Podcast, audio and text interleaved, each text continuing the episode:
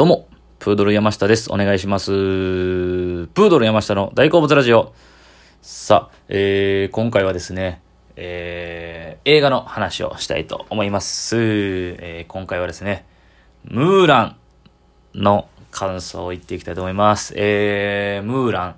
はですね、実写版の、えームーランでして、これはですね、9月4日に、えーディズニープラス限定で配信が開始されたやつなんですけども、えー当初ですね、日本の公開が、えーこれ、4月、今年の4月に本来予定されてたんですけども、コロナの影響で、まあ、劇場公開するはずやったんですよね。で、なんか本当に前売りとかも発見されてて、えー、ですが、こういろいろコロナの状況で延期延期になって、まあ、ちょっと問題になって、まあ、結局、劇場公開がなくなって、初めて、多分もう世界的にも初の試みというか、ディズニープラスの、えー配信のアプリ限定で配信されまして、しかも、えーディズニープラスって確か月額700円かなんかいくらなんですよ。プラス、その月額で払ったの、プラス、プレミアアクセスみたいな形で、別料金で、2000、税抜き2980円払わないと見れないというやつを 見ました。えー、いやですね、あの、別にね、ちょっとどうしようかなと思ったんですけども、やはり見ないとといけないことで、まあちょっとね、こう、えー配信スタートから1ヶ月弱になっちゃったんですけども、えーやっとの、やっと見ました。はい。でですね、僕以前にもラジオトークで喋って好きなディズニー作品の話とかしたんですけども、僕、ムーランのね、アニメ版がね、1998年に公開されてて、僕は小学生ぐらいの時なんですけども、もう大好きなんですよね、ムーランが。本当に、いや、これね、大好きとか言って、このリップサービス的な感じで言ってるんじゃなくて、僕マジで、えー実家に VHS があってね、あの、ムーランの。で、もう、マジで擦り切れるほど見たんですよ。何回も。えー僕だけというか、兄弟も大好きで、一緒にね、ちっちゃい頃から見てて、僕マジで未だに、えーその、セリフとか、マジで暗記してるぐらい、ほんまに、その、アニメ、その、えー映画を見ながら全部そのセリフ言えるぐらい好きなんですよ。で、あの、中で出てくるミュージカルの部分とかも大好きで、特にミュージカルの部分に、やっぱり、あのね、難しいストーリー、いや、結局今見たら、大人になってみたら、なるほどな、面白いなっていう、今見ても面白いとこもたくさんあるんですけども、小さい時は、まあそういう部分も分かってるようで分かってなかったりとかすると思うんですけど、そのミュージカルの歌の部分とかが大好きで、もう今でも全部歌えるぐらいの感じなぐらいムーランっていう作品が大好きでね。そう。なんですけど、今回実写版を見ました。はい。でですね、えーこの実写版がね、今回ちょっといろんな問題があったんですよね。それざっくり、まあニュースでやってるやつとか、あんまでも地上波ではやんないですね。多分こういうのね。えーまあネット界隈で騒がれてたことを言いますと、えーこの、まあ実写版がだから公開する前に、世界で、えー配信される前にですね、えー主人公のリン、リュウ・イーフェイというザ・ムーラン役の人が、えーこの人が、え中国版のツイッター、ウェイボーで、えー、投稿、ある投稿してそれが問題になって炎上しちゃったんですよね。っていうのが、えー、今その香港で起きてるデモを、えー、だ香港警察、だから香港警察、警察側は民主じゃない方ですね。警察側は、えー、その、中国政府側なわけですよ。で、中国政府っていうのは、えー、香港に、こう、言ったら、えー、そういう不平等なというか、理不尽な政策を突きつけてるというか、えー、民主化、香港の民主化を妨げるようなことを言ってるわけですよ。その警察側、だから中国共産党側の、を支持する、えー、投稿をしてしまったがために、世界的に、香港側の、えー、だから言ったら民主派な、民主派の人たちを敵に回しちゃったんですよね。なので、その主演女優のムーランのそのリー・ウィフェとか人が言ったことによって、えーボイコットムーランっていうハッシュタグで世界中でムーランを見るなみたいな、不買運動みたいなのが起こったんですよね。そう、だから、すごい作品の人としての評価がって以前に、政治的にすごく、あの、なんかこう、反発された作品になっちゃったんですよね。で、しかもその公開が始まってからなんか分かったことがあって、そのエンドロールに、えーロケ地で、えー新疆ウイグル自治区っていう、えー中国が、政府が、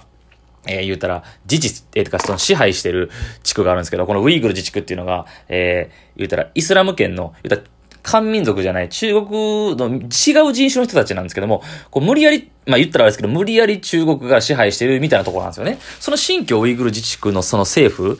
と、えー、ムーランの中国、ディズニー側が協力して、えーディズニー側のそのエンドロールで、えー今回撮影に協力していただいてありがとうございますみたいな感謝の言葉が入ってた。っていうのをまたこの、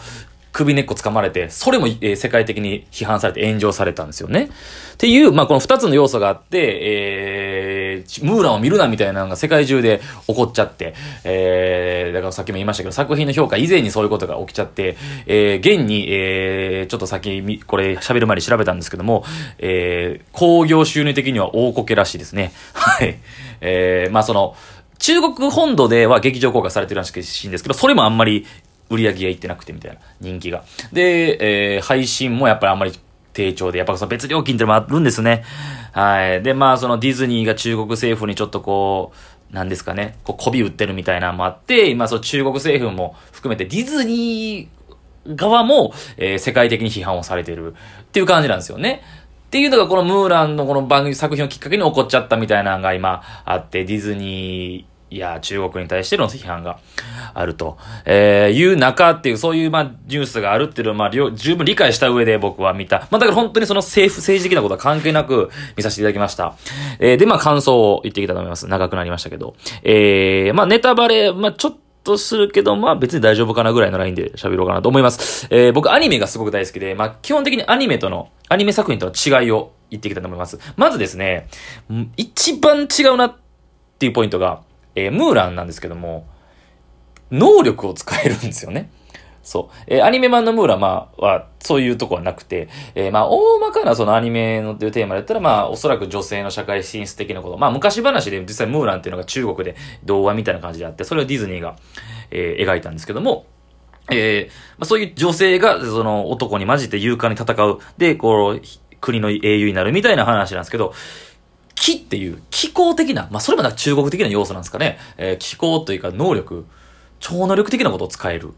みたいなのがまずあって、これまず決定的に違うなと思いました。で、まず妹とかもおるんですよね。妹いないんですよ。確かアニメの方では。いなくて。まあ、妹って普通の妹を置くことで、えー、その中国社会に染まってるじゃないけど、一般的な感覚の持ってる妹を置くことで、その違いを見せようとしたんかなっていうのは思いましたね。あとですね、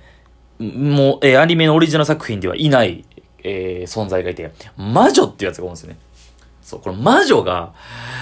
これもね、ちょっとまあ、ややこしいというか、まあ、その、えー、悪役いたじゃないですか。えー、シャンユーっていう、えー、攻めてくるね、えー、言ったら、おそらくこのモンゴル系の人たちなんかなっていう、えー、人たちの、えー、中国の、えー、政府というか、その都を攻めてくる、えー、種族のボスがシャンユーっていうのがアニメであったんですけど、今回ね、えー、ボーリー・カーンっていう役で、また違う役がなんですけど、まあ、悪役としては同じ立ち位置なんかな。その、えー、仲間みたいな感じで最初ついてる魔女って存在があったんですよね。この魔女が圧倒的いなくて、その全然違くて。そう。え、結構細かいところでいっぱい違いはあるんですけども、まあ、そこが大きいかなっていう。この魔女も、えー、結局まあ、まあまあ、そこら辺はちょっと言わないんですけども、あのー、見てない人のために。はい。あのー敵役にその最初についてる魔女っていうのがいました。はい。で、えー、僕がさっき言ったような、えー、アニメの好きな部分で言った、えー、ミュージカル。ここ違いとして、ミュージカルがほぼなかったっていうね。えー、ミュージカルが大好きなんですけども、あるかなと思ったんですけど、なかったですね。えー、基本的にシリアスな感じで進んでいくんですね。はい。で、えー、まあ、細かいところで言えば、そのまあ、さっきも言った妹がいなかったりとかってあったんですけど、えー、アニメでいたムーシューっていうね、えー、吹き替えで山寺孝一さんがやってたムーシュっていう、えー、言ったら守り神、えー、先祖の守り神が、えー、具現化して、こう、ちっちゃい竜みたいな、可愛らしいキャラクターなんですけど、そのね、ムーシュがおることによってアニメ作品においても、すごいコミカルな部分っていうか、えー、ギャグ的な要素が、ユーモア的な要素があったんですけども、えー、それがもちろんいなくて、まあ、ここはでも確かに仕方ないなというか、実写なんで、そこで変に CG とかアニメ出しちゃうと気持ち悪いなっていうのはあったんですけども、ムーシュがいなかったことによって、えー、コミカルな要素が一切なかったっていうのがありますね、今回。はい。なので、今かんこの感じ言ってると、ちょっとだから、えー、あんまりポジティブないい面では、でも確かに、アニメが僕は好きすぎるからっていうのはあると思うんですけどね。このあんまりポジティブな要素が出てこないっていうのは。あのー、これだけを見た人からしたら別にそこまで思わないと思うんですけど、どうしてもやっぱアニメと比較しちゃうっていうのはありますね。はい。その木とか、能力を使えるっていう部分が、だから選ばれた人間みたいな感じだったんですけど、そんな気を使う、えー、その能力を使うシーンもあんまなかったんで、ちょっと中途半端やったかなって気はしますね。はい。魔女も、うんって感じの。まあまあそこはちょっと展開的には言えないんですけども、はい。ですね。うん、でも、えー、もちろんいい面もあって、アクションはもちろんすごいですし、ワイヤーアクションとか使われてるのかなもありますし、映像がとりあえず綺麗でしたね。で、ムーランが、えー、アニメとちょっと違っていいかなと思ったのが、主人公が、えー、結構女性を、と、女性やってことをカミングアウトしてから、えー、兵士にカミングアウトしてから戦うシーンが長かったなっていうのがあって、えー、綺麗な女性の髪の、長い髪の毛で戦うシーンがたくさんあって、なんかそういうのも映像的にも綺麗でしたし、えー、まあ見どころはその辺あんのかなと。だから余計ね、その、日本でもスクリーンでの、劇場での公開したら、より生でスクリーンで見たらより迫力あって素晴らしい映像やったんかなっていうのは思いますね。はい。あと、個人的にその主役のリュウ・イーフェイさん、ムーラン役の人が、あのー、キムタクの長女のコウキさんにめっちゃ似てたなっていう、綺麗な顔しはるなっていうのをありまして、めちゃめちゃコウキさんに似てるな、モデルのね。はい。思いましたね。はい。あとだから僕、あ見終わってから気づいたんですけど、その結構有名、ジェットリーっていうめっちゃ有名な香港の映画映画スターみたいな、アクションスターみたいな人が、えー、皇帝役で出てたりとか、ドニー・イエンっていう人も、名前は聞いたことあったんですけど、作品はわかんないですけど出てる。で、その、有名な結構香港のスターとかも出てて、結局その、むっちゃその中国側とか、そういう、は、その辺が力を入れて作ったはったやなーっていうのは、思いましたね。はい。そうですね。兵士たちも、だから僕が全部覚えてるんで、兵士もね、あの、ヤオとかはいましたね。はい。チェンポーっていう名前のやつは出てこなかったね。デブキャラのやつは。はい。あとその、えー、相手役となるような、えー、ちょっとイケメン役の、えー、男役は、えー、アニメでは、えー、隊長やったんですけど、隊長ではなく同じ兵士として出ましたね。あの人はもうちょっと男前でもよかったかなっては、個人的に思いましたね。はい。キスシーンも本来あったみたいなんですけど、そこもなんかその、ディズニー側の配慮でなくなったみたいな、ありましたね。なかったです、キスシーンは。すいません。えー、結構ネタバレになっちゃいましたけど、でもはい、あのー、映像が綺麗でした。という感想でした。はい。ということで、実写版ムーランの感想でした。ありがとうございました。